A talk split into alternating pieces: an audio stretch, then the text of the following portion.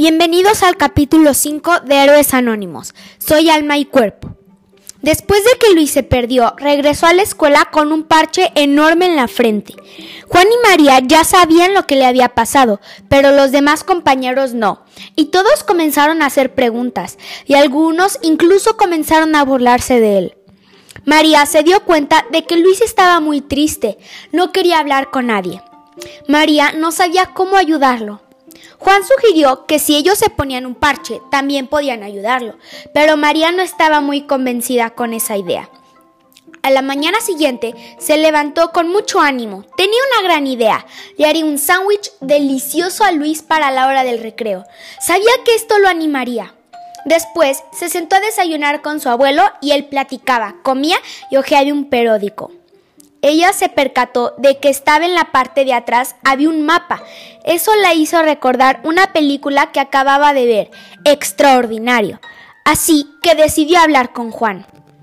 Juan, lo he pensado muy bien y creo que no es buena idea que nosotros nos pongamos un parche, pues cada uno es único, nadie se parece, no podemos copiar a nadie.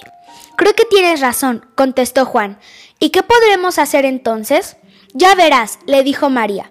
Llegada la hora de lunch, María salió corriendo a buscar a Luis para darle el sándwich que le había preparado. Él ni siquiera la volteó a ver. Entonces María le preguntó si recordaba la película Extraordinario. Sí, dijo Luis. Te acordarás entonces cuando su mamá le dice al niño que las cicatrices que tenemos nos recuerdan dónde hemos estado y por lo que hemos pasado. ¿Te acuerdas, Luis? Tu cicatriz es grandiosa.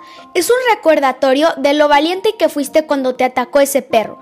Nuestro cuerpo es como un mapa que nos dice por todo lo que hemos pasado, pero también nos recuerda el camino que nos llevará al cielo.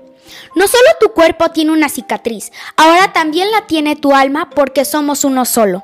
Luis se quedó feliz. Ahora sabía, gracias a su amiga, que esa cicatriz le recordaría siempre lo valiente que había sido.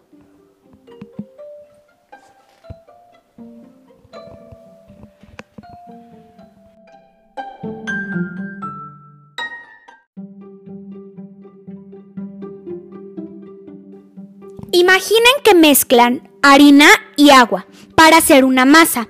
Después hacen figuritas. ¿Creen que se pueda separar la harina del agua? No. ¿Por qué?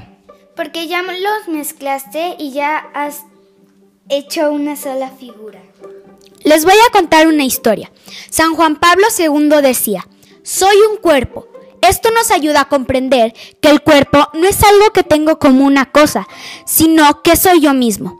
Es decir, que cuando lleguemos al cielo seguiremos siendo hombres o mujeres, porque nuestra sexualidad nos impregna, como una esponja cuando está llena de agua. Nuestro cuerpo es importante y si algo le pasa, nos afecta a toda la persona. Tocar el cuerpo es tocar el alma.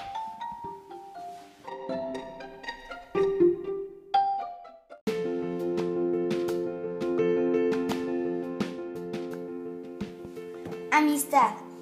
Durante la clase de, deportes, varios compañeros notaron que uno de ellos no podía hacer bien los ejercicios. Todos juntos se pusieron de acuerdo y comenzaron a echarle porras.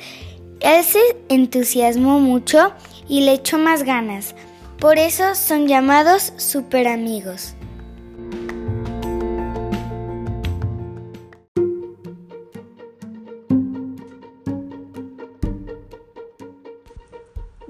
nuestras historias en nuestro sitio web www.héroesanónimos.com.